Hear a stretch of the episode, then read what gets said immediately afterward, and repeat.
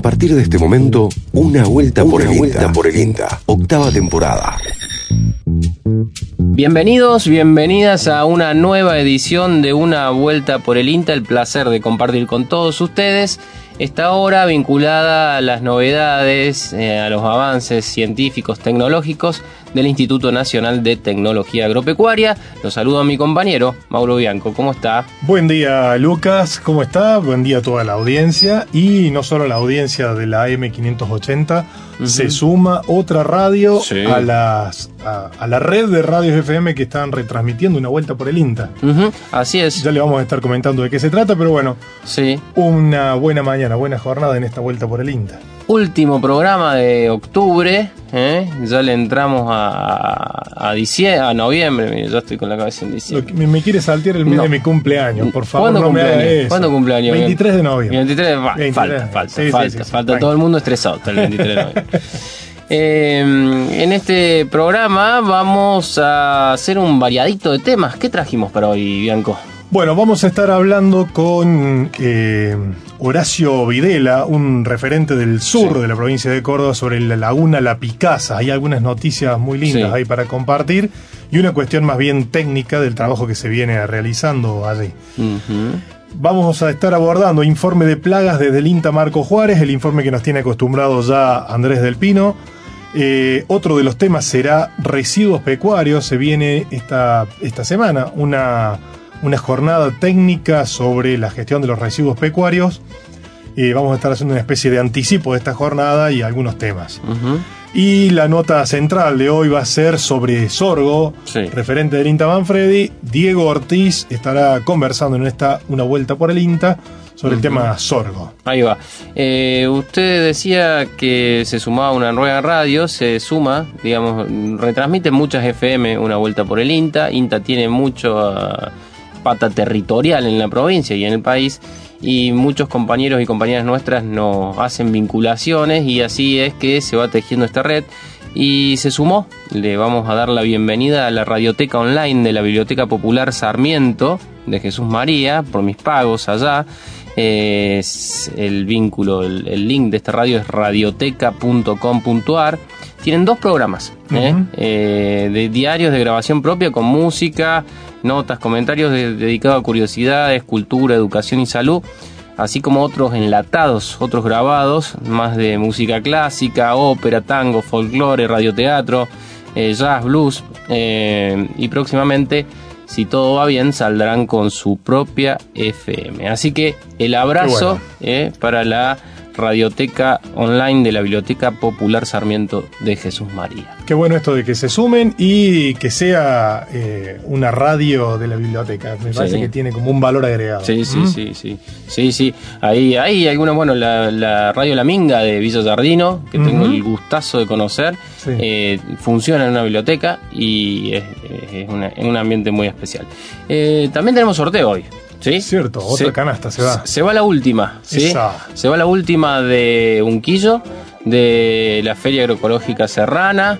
Eh, vamos a estar anunciando el ganador o la ganadora de la última canasta. ¿Se pudo entregar la anterior? Supongo que sí, ¿no? Sí, claro, sí, sí, ah, sí, muy bien. Estamos. Era la eh, que iba con productos frescos que había que participar de la Alicia Martínez. Genial, buenísimo. Así que nos vamos con la última. Ahí está la. Ahí está la cortinita de Voy de Feria, el, el jingle de las ferias agroecológicas de la provincia de Córdoba. Yo produzco dulce casero. La fruta de estación. Yo produzco dulce casero. De la fruta de estación. Dulce de higo. Dulce de naranjas.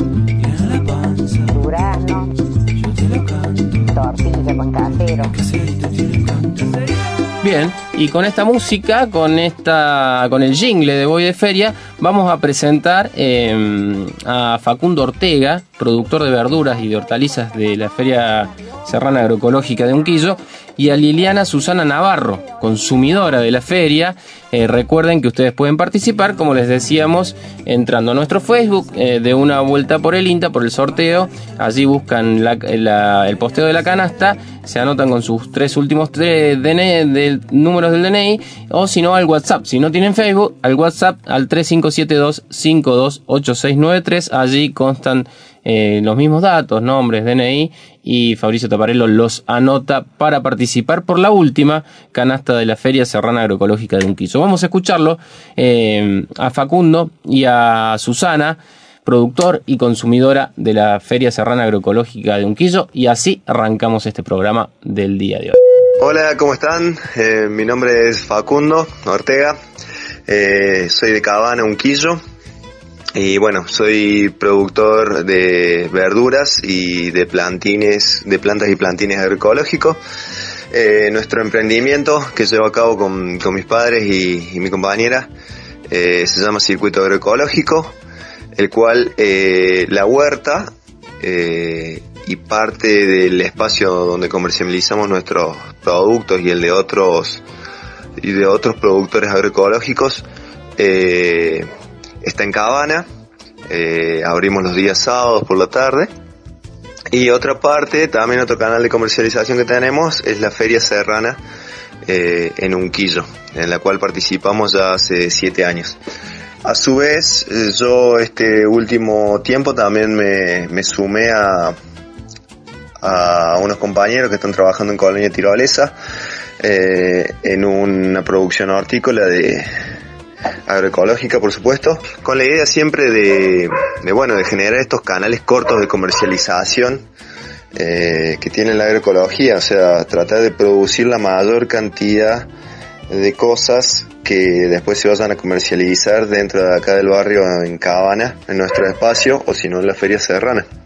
Y que quede también nuestra producción cerca, ¿no? De comercializar acá y, distribuir alimentos ricos y saludables a, nuestros vecinos. Bueno, vengo a esta feria con el propósito de conseguir alimentos saludables este, para una mejor calidad de vida. Eh, bueno, básicamente es eso. Y aquí consigo eh, tanto mm, productos eh, vegetales, panificaciones, uh, huevos, eh, ¿qué otra cosa? Um, bueno, miel, eh, diferentes productos. Hay una toma de conciencia, ¿no es cierto?, de este, la importancia de lo que incorporamos en nuestro cuerpo. Eh, y es en base a eso que elegimos, digamos, esta opción. E incluso, eh, digamos, ese contacto más directo con la persona que, que, produce y trae a la venta los productos, ¿no es cierto? Que eso es muy interesante, aparte que siempre se presta al diálogo a que uno se interiorice más sobre, digamos, el tema de, producirlos, conseguirlos, a pesar de que a lo mejor particularmente yo tengo una pequeña huerta, ¿no es cierto?, el macetas, tierra, de algunos productos, este, y uno va aprendiendo, ¿no es cierto?, que eso es lo importante, porque aprendemos y de paso enseñamos, tenemos hijos, nietos, amigos, y bueno, eh, es compartir la vida de esa forma, ¿no? Bueno, el vínculo con los, eh, con los feriantes realmente es muy familiar, amistoso, eh, donde uno, digamos, se siente, se siente con la comodidad de preguntar, de averiguar y saber de que eh, estás en buenas manos. Estás en buenas manos, decía Susana, respecto a, la Feria Serrana Agroecológica de Unquillo. Mm, repetimos, participan en nuestro Facebook, en una vuelta por el INTA, o al WhatsApp al 3572528693. Al final del programa de hoy se va la canasta. El agradecimiento al Programa Nacional Pro Huerta, eh, que apoya esta iniciativa. Eh, Nosotros estamos en buenas manos cuando José Ávila elige la música de este programa.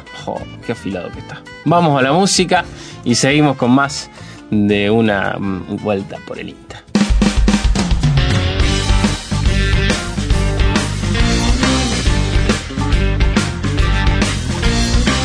Puerto de Buenos Aires, aquí el trabajo es duro bajo el sol. Todos los días voy al puerto bañado en el mismo sudor. Y a la mano de los muelles pasa el blues del estibador. Es que cada vez que salva un barco, los guinches no se mueven más. Tres remolcadores llevan a un barco lo alejan de la dársena. Pregunta con el dolor a la espalda del estibador. Blues obrero, blues obrero, sí, blues obrero, blues obrero, nena, blues bien blues, este blues, blues del estibador. Y al amarrar a los bueyes pasa el blues del estibador. Ahí va.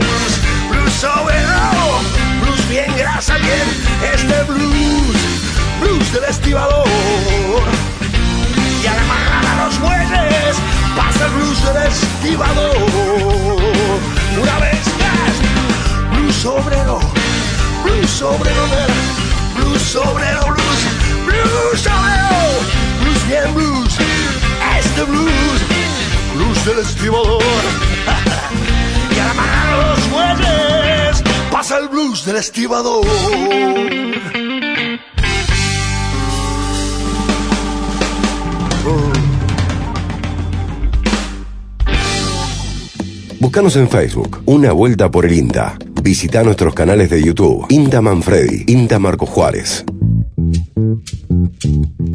Este es el reporte del informe de alarma de plagas del INTA Marco Juárez para el mes de octubre. En las últimas semanas la temperatura se mantuvo con promedios diarios en torno a los 15 grados centígrados para Marco Juárez, con periodos de mínimas diarias que no superaron los 10 grados en muchos casos y máximas que rara vez alcanzaron los 29 grados.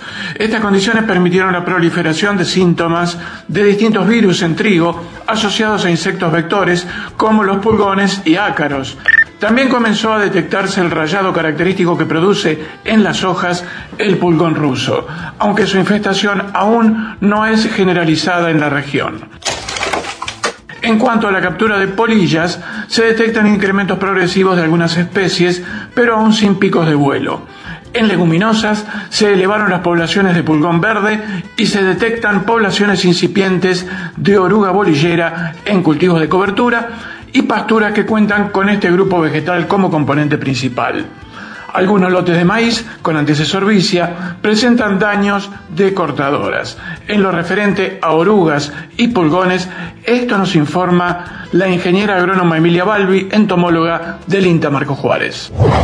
En los últimos días se ha incrementado la captura de polillas del Licoverpa gelotopoeón, que es la bolillera de soja, esos adultos van a oviponer en sojas que estén emergidas, pero también en otras leguminosas, como en arveja, por ejemplo, donde es una plaga importante, o en pasturas que tengan leguminosas en su composición, como por ejemplo alfalfa. Por otro lado, también se registran daños, se registraron daños por cortadores en algunos lotes de maíz, por lo que se recomienda un monitoreo de eh, presiembra o en implantación en aquellos lotes destinados a la gruesa, no solo para maíz, sino también para soja. Y en cuanto a la evolución de pulgones, lo que se ha observado en los últimos 15 días fue un aumento poblacional, principalmente del pulgón verde en el cultivo de arveja. El informe mensual de alarma de plagas del INTA Marco Juárez puede consultarse en el sitio web inta.gov.ar barra Marcos Juárez o en el muro de Facebook de Una Vuelta por el INTA. Así escuchábamos a Andrés del Pino y Emilia Balbi con este informe de alarma de plagas del mes de octubre eh, que nos traen desde, desde Marco Juárez.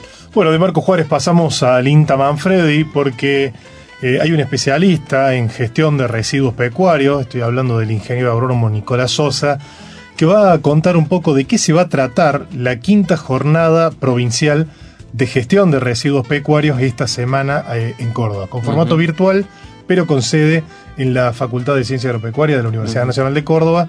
Así nos cuenta Nico de qué se trata.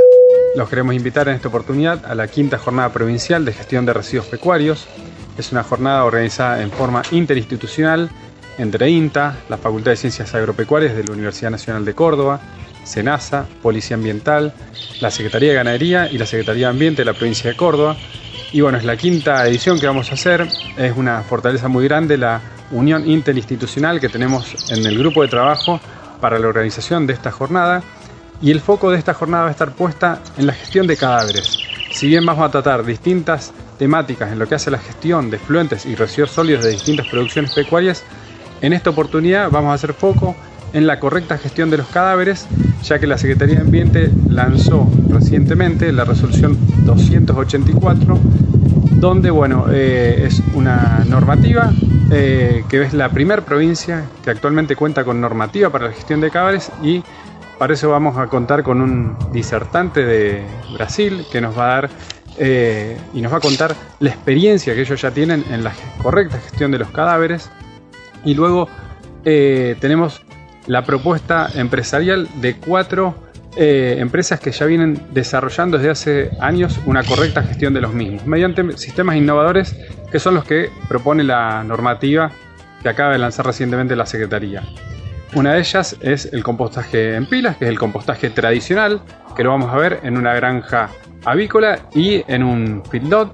Y también vamos a ver sistemas más innovadores, como puede ser el uso de rotoaceleradores para tratamiento de eh, cadáveres avícolas y porcinos.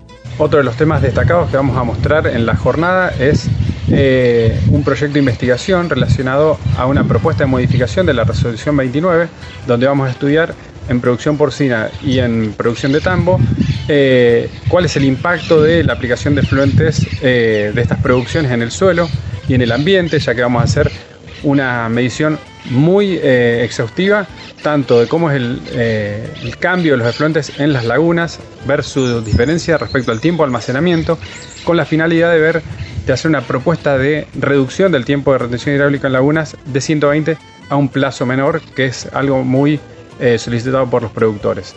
También bueno, contaremos con la presencia de La Mana, que es un profesional uruguayo destacado en la temática para una correcta gestión de los efluentes en tambos.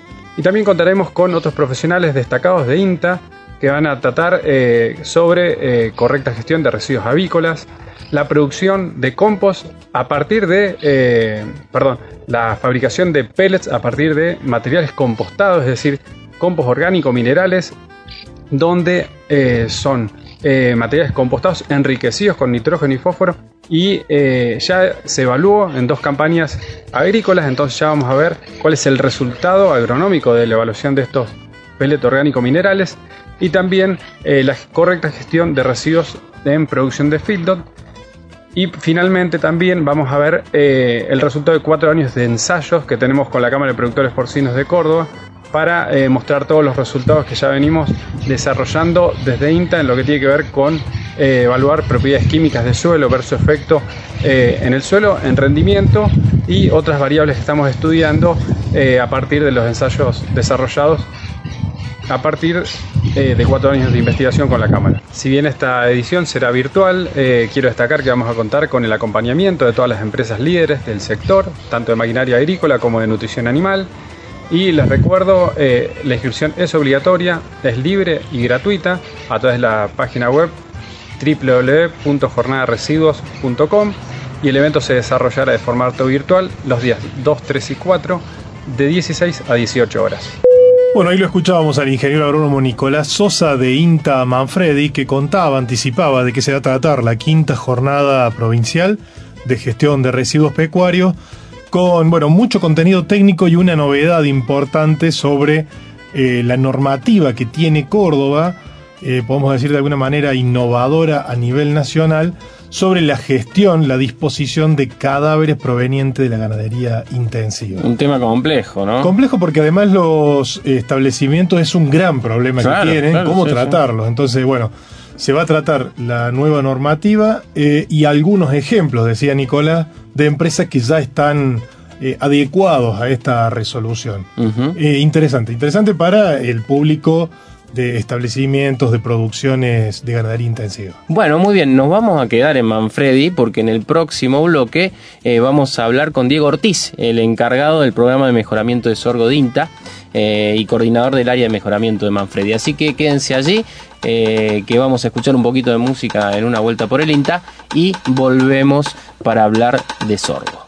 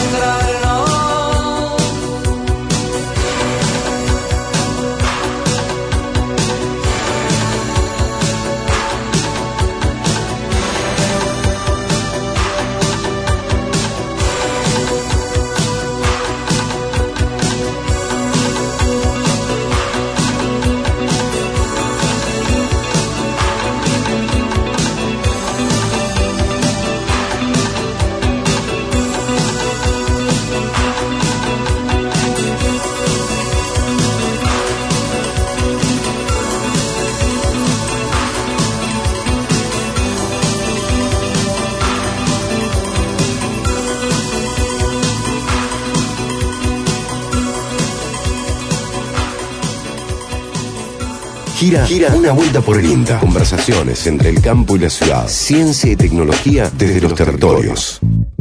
Arrancamos este bloque de una vuelta por el INTA y como decíamos vamos a hablar de sorgo. Estamos en contacto telefónico con Diego Ortiz, quien es ingeniero agrónomo y es el encargado del programa de mejoramiento um, de sorgo en INTA y también el coordinador de, la- de esa área en Manfred. Y Diego, buenos días, ¿cómo estás? Buen día, ¿qué tal? ¿Cómo andan? Bueno, bien, acá andamos, che. Eh, bueno, Diego, hemos hablado ya un par de veces sobre el sorgo, realmente es, una, es un cultivo interesante. ¿Nos podés, como a modo de intro para charlar y para entrar en tema, hacer algo, hacer como una síntesis de, cuál es el estado de la actualidad del sorgo como cultivo a nivel, a, ni- a nivel nacional y a, y a nivel provincial? Seguro. Eh, el sorgo está teniendo un muy buen momento este, porque ha aumentado su, tanto su superficie sembrada como su producción, principalmente este, por una demanda importante eh, por parte de China. Eh, en números a nivel a nivel país, la campaña pasada tuvimos, eh, según las distintas estimaciones, entre unas 800 y 950 mil hectáreas sembradas y cerca de 3.300.000 este, toneladas cosechadas. Eso a nivel nacional. Eh, y en Córdoba también anduvimos muy bien, eh, cercano a las 150.000 eh, hectáreas y unas 700.000 toneladas de, de producción. Es decir, esto viene incrementándose, este, como les decía, traccionado por la, la alta demanda china. Un poco la historia de esto tiene que ver con que eh, teníamos cerrado el mercado de China por un, un protocolo fitosanitario muy restrictivo que teníamos. Eh, finalmente, luego de varias gestiones, se logró abrir eh, un cambio en, este protocolo, este, luego de gestiones por el Ministerio de Agricultura. Eh, esto fue hace unos años, unos 4 o 5 años. Pero fue eh, recién hace un par de años, en, en pleno contexto de, la guerra comercial entre China y Estados Unidos, que China se empieza a abrir fuertemente buscando otros mercados. Eso por un lado. Y luego la, la suba generalizada de precios que se dio en, en- en los granos desde hace un par de años a esta parte también influyó. Todo esto hizo que eh, se diera una gran demanda este, de sorgo argentino y un marcado interés por parte del productor. Por eso se da la, esta, este incremento en la producción. Así que es un muy buen momento. Eh, y un aspecto muy interesante es que eh, el- está habiendo un, un cambio, si se quiere, cultural en lo que es la, la producción de, de sorgo, porque se está empezando a producir eh, en muchos lugares con más tecnología el sorgo. Eso es algo muy muy interesante. Incluso se está produciendo también aumentos en la, en la producción en la zona núcleo maicera principalmente por eh, esta demanda para la exportación, pero además porque eh, eh, solo cuenta con tecnología este, y lo- los números también favorecen a este, un mejor uso de esta tecnología. Por ejemplo, eh, desde ya de- desde un tiempo a esta parte hay híbridos con muy alto potencial de rendimiento. Eh, hay- los productores están prefiriendo estos, estos sorgos de alto potencial con un mayor uso de fertilizantes. Eh, también se ha dado algunas mejoras en, en cuanto al control de malezas. Han aparecido hace poco eh, tolerantes a imidazoline ¿m? algunas empresas están ofreciendo, con lo cual se hace un manejo más, este, más prolijo y más eficiente en el control de malezas.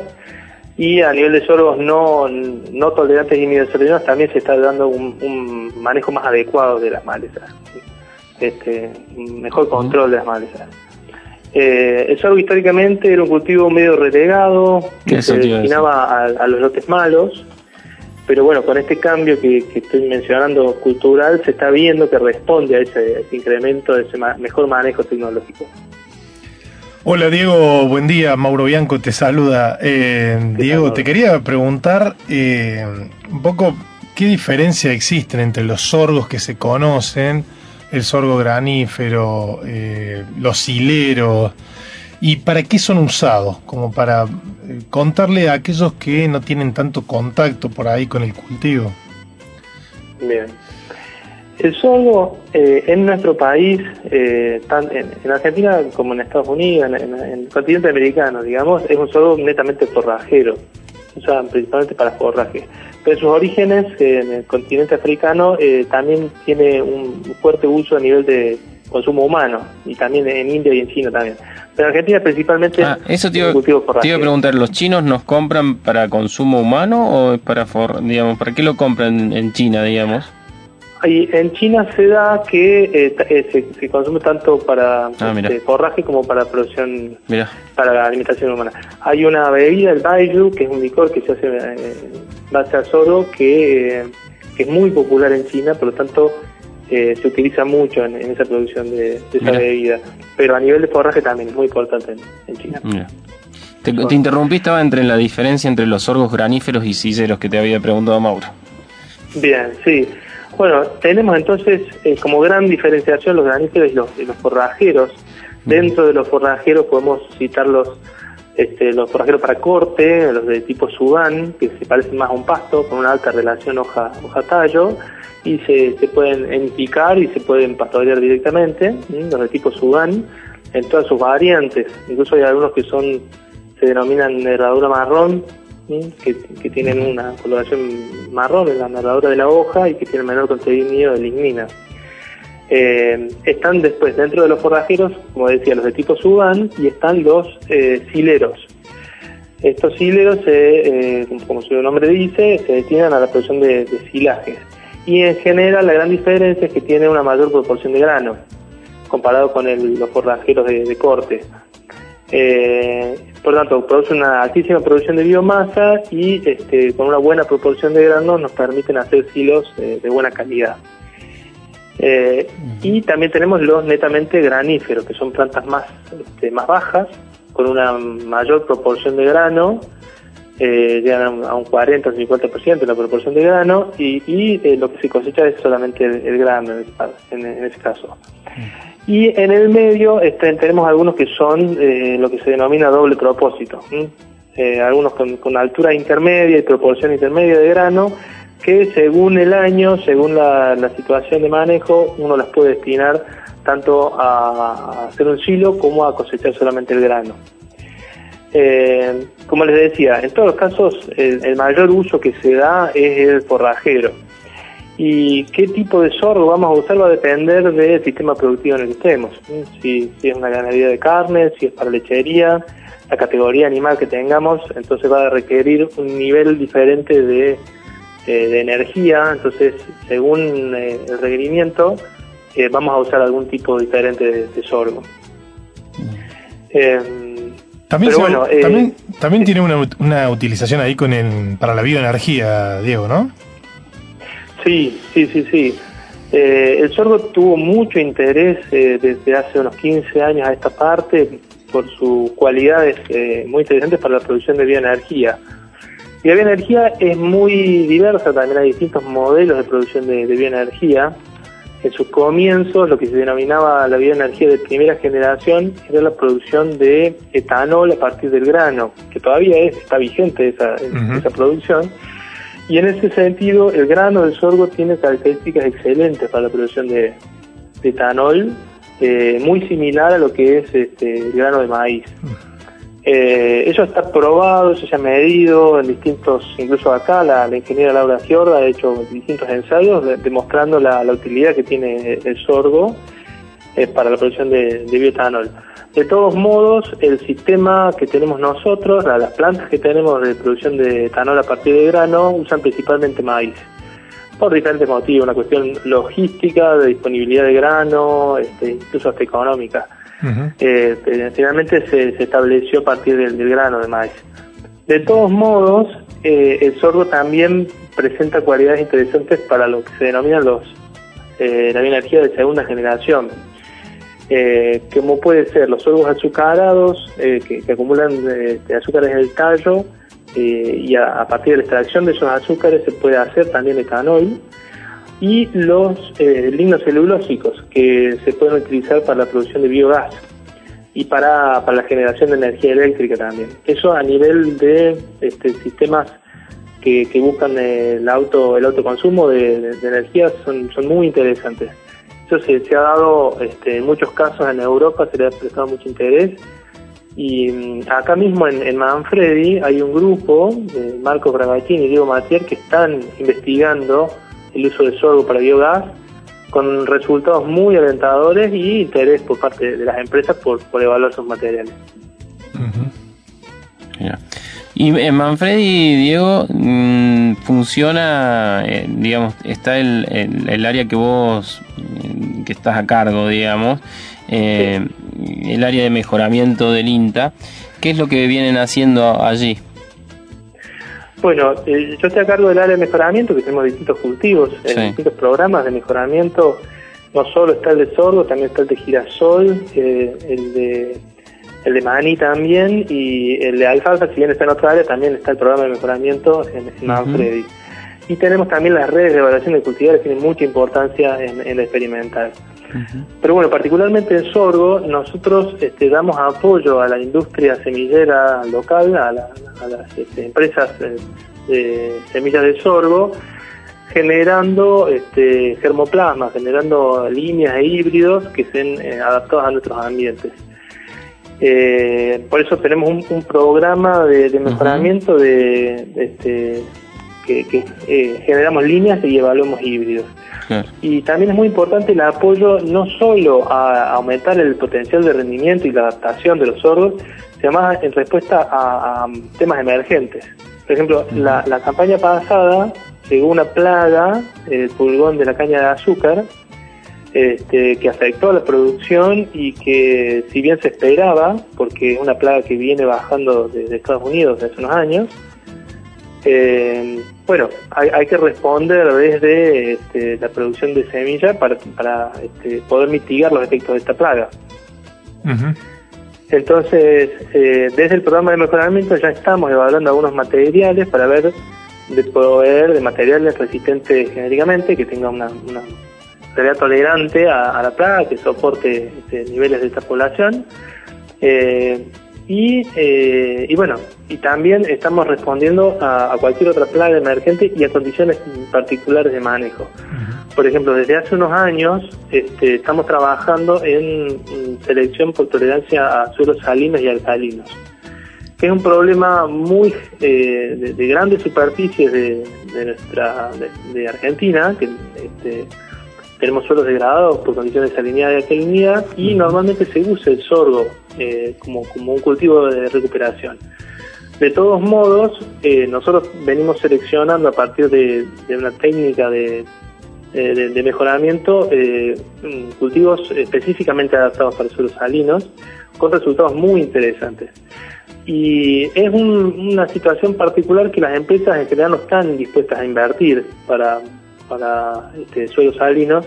Entonces, desde los organismos públicos tenemos que dar respuesta a esta situación particular y tenemos fe de que cuando tengamos un, sorgo mejorado para estas condiciones va a tener un altísimo impacto en la recuperación y, este, y la mitigación de los efectos adversos de, la salinidad en, nuestro sistema productivo. Ujú. Qué bueno. Eh, Diego, te quería preguntar cuando hablabas de, como para cerrar la nota, un- es más una pregunta de curiosidad, que cuando hablabas de sorgo y consumo eh, directo, consumo humano, que en algún momento se habló mucho, se innovó bastante sobre la harina de sorgo. Eh, ¿Qué hay? ¿Hay utilización? ¿No? ¿Cómo es la producción? Bueno, es muy interesante porque el grano de sorgo eh, eh, es libre de gluten, entonces este, es muy muy demandado por, por el, este, el grupo, aquellos que padecen la celiaquía eh, y por aquellos que están interesados en consumir alimentos libres de gluten. Entonces ha habido un, un interés por parte de la industria en producir eh, harina de, de sorgo. eh, Así que eh, constantemente recibimos en, en el programa de mejoramiento eh, demandas de gente interesada tanto en la producción de sorgo para harina como por parte de la industria que necesitan eh, de este tipo de, de sorgo. De todos modos, eh, está la situación particular de que el sorgo eh, es atacado por, por pájaros, especialmente en la región centro-norte del país. Entonces eso dificulta un poco la producción de, de sorgo blanco.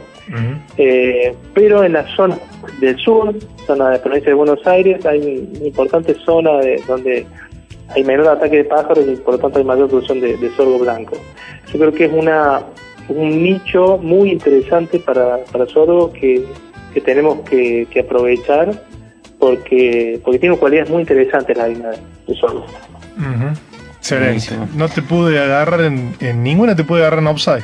Eh, Bueno, eh, Diego, un gusto tenerte acá en esta mañana de una vuelta por el INTA y bueno, seguramente Sí, bueno. volvemos a estar en otro momento. muchas gracias. Diego. Y bueno, para todos los que estén interesados en el cultivo, estamos siempre acá este, abiertos a cualquier consulta en Manfredi, este, y bueno, con mucho mucho entusiasmo por el momento que está viviendo el cultivo, y este, así que bueno, eh, eso queda abierto para, para todo aquel que tenga una consulta. Así escuchábamos a Diego Ortiz, que es eh, ingeniero agrónomo, eh, encargado del programa de mejoramiento de sorgo del INTA y también coordinador del área de mejoramiento en la Estación Experimental Agropecuaria Manfredi. Música maestro y ya volvemos con más de una vuelta por el INTA. Para Cándido Portinari, la miel y el ron, y una guitarra de azúcar, y una canción, y un corazón. Para Cándido Portinari, Buenos Aires y un bandoneón. Ay, esta noche se puede, se puede. Esta noche se puede, se puede, se puede cantar un son. Sueña y fulgura un hombre de mano dura, hecho de sangre y pintura, grita la tela. Sueña y fulgura su sangre de mano dura, sueño y fulgura como tallado en candela. Sueño y fulgura como una estrella en la altura. Sueño y fulgura como una chispa que vuela. Sueño y fulgura así con su mano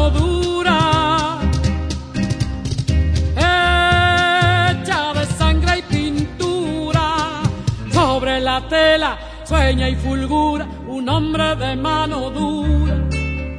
Portinari lo desvela y al roto pecho le cura.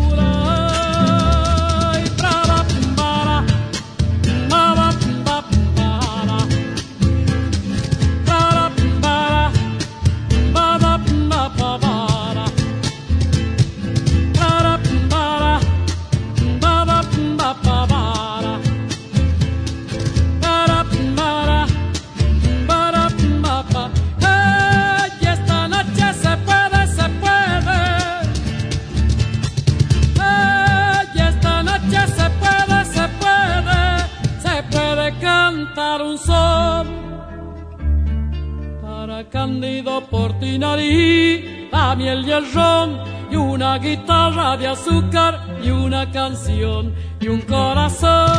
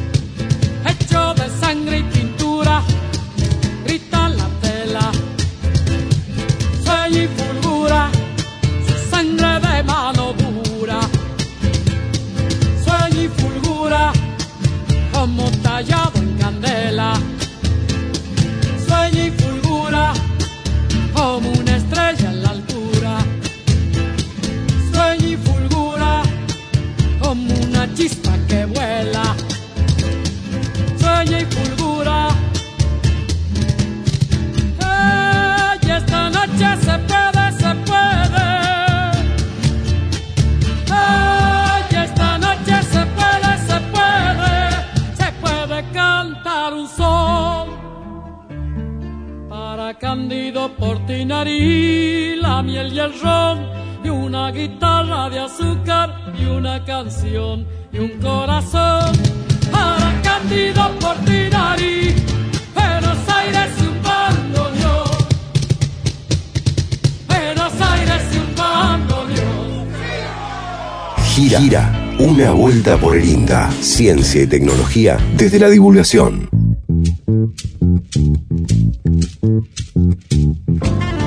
Cuenca de la Picasa vincula tres provincias y a través de la misma una problemática hídrica frecuente que motiva y convoca la acción interinstitucional permanente. En ese sentido, el INTA cordobés, junto con demás actores, están desarrollando en el sector provincial de esta cuenca un proyecto que contempla la participación de quienes habitan y conocen estos espacios. En la siguiente entrevista, el ingeniero Horacio Videla del INTA Labulalle anticipa los próximos pasos que ya implican una y gestión en ese sector y la utilización de herramientas digitales para prever que eventuales obras no tengan impacto ambiental en la cuenca. La idea de este proyecto es poder llegar a un, a un consenso en, cómo debería ser el manejo de la cuenca para tratar de hacer un uso lo más eficiente posible del agua y buscando, digamos, eh, por un lado, una, un, un equilibrio entre objetivos ambientales, económicos, productivos y sociales que nos permitan, digamos, gestionar los recursos naturales de la mejor forma.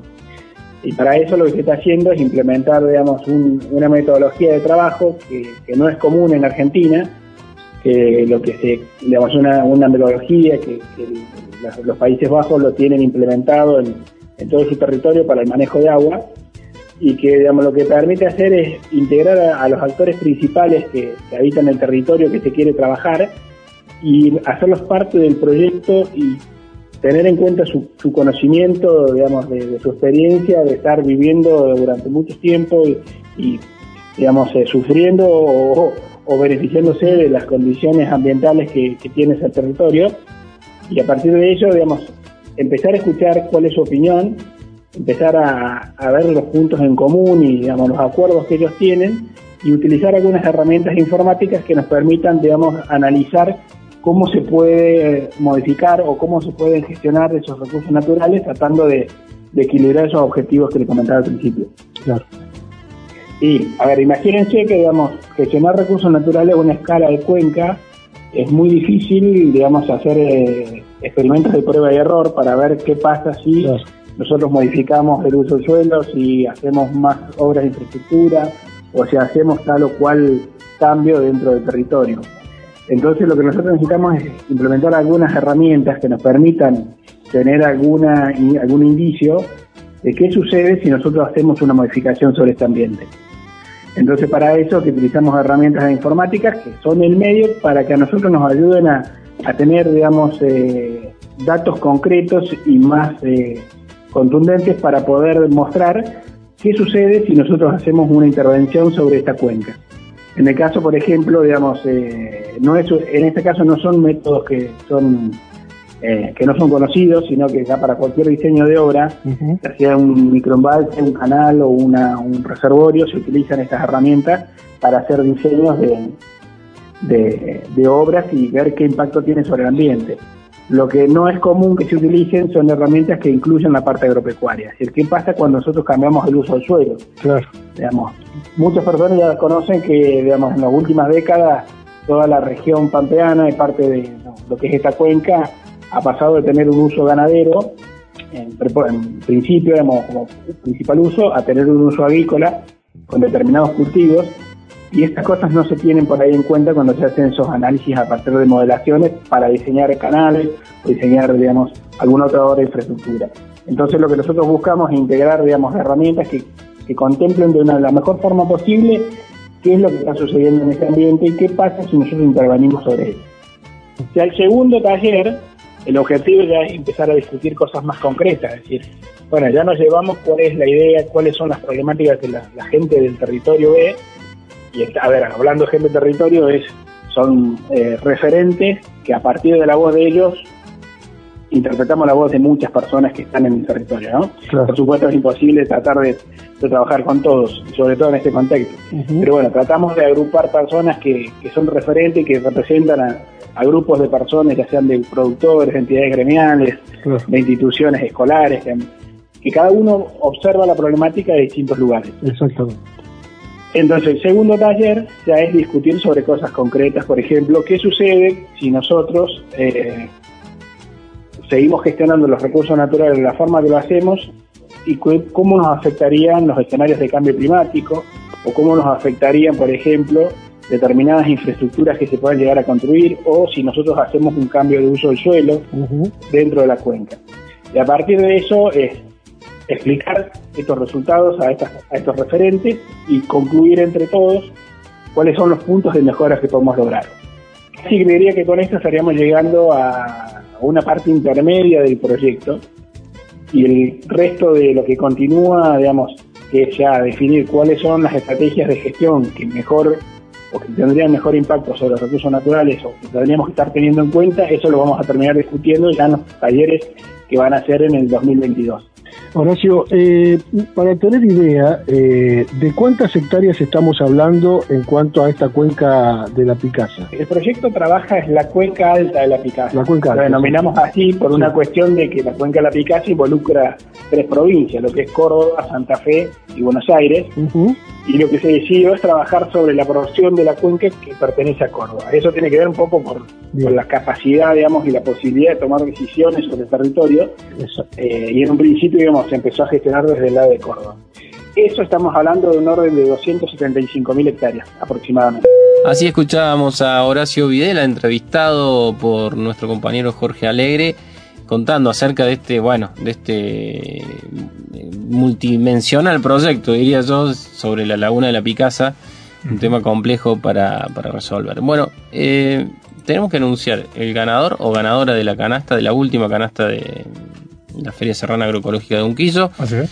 Y tenemos, ¿nos queda algún pendiente? ¿Algún saludo? ¿Algo? No Vamos tengo- cerrando. No tengo por aquí, pero. No, Yo le voy a decir, bueno, hola chicos, Olga dice, sigo participando, eh, quiero participar de esta nueva canasta, eh, Elizabeth Cufré participa con sus últimos DNI, los escucho, dice Cristina, eh, qué bueno todo lo que sortean, 510, pa- participo por estos hermosos premios, como siempre a ustedes saludos, este...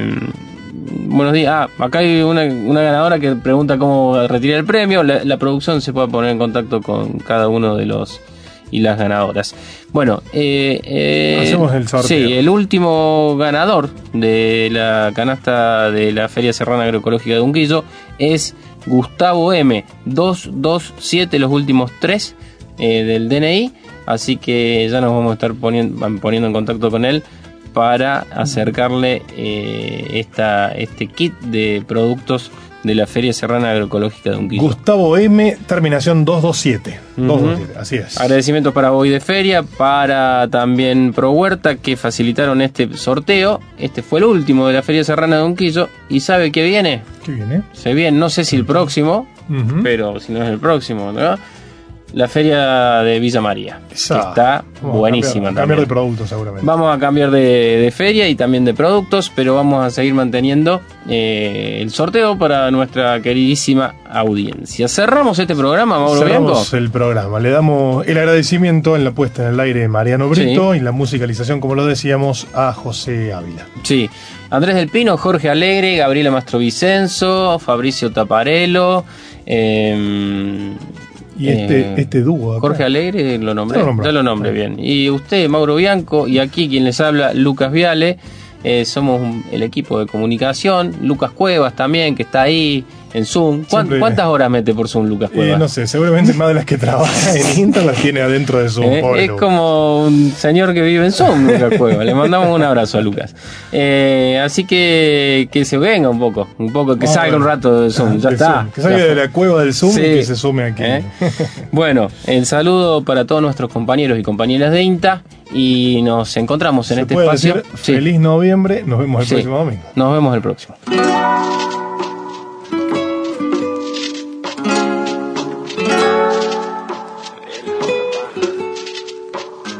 Sin pensar, sin decir, sin llorar, caminando en el fuego. Me acerqué, pregunté, descubrí que todo juego. Si voy para otro lado, no estoy equivocado. Están todos bailando, soy el campeón. El mambo diferente, la risa de la gente. Están todos bailando, soy el campeón.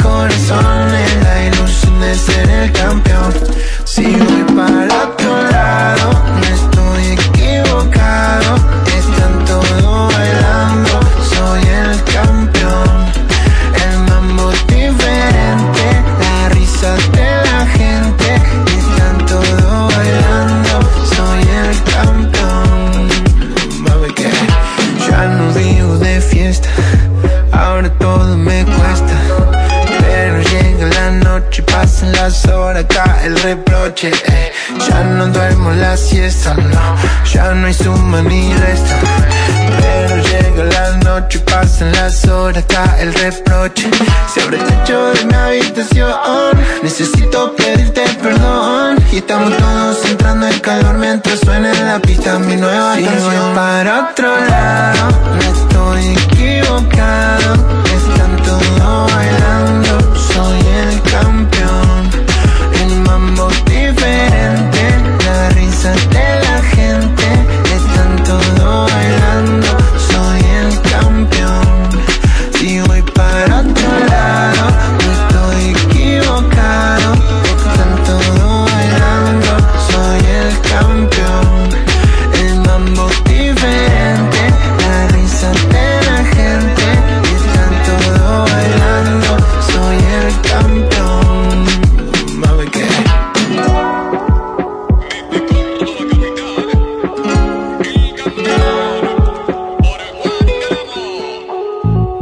fue Una Vuelta por el INTA, el sello propio del Instituto Nacional de Tecnología Agropecuaria en Córdoba. Una Vuelta por el INTA.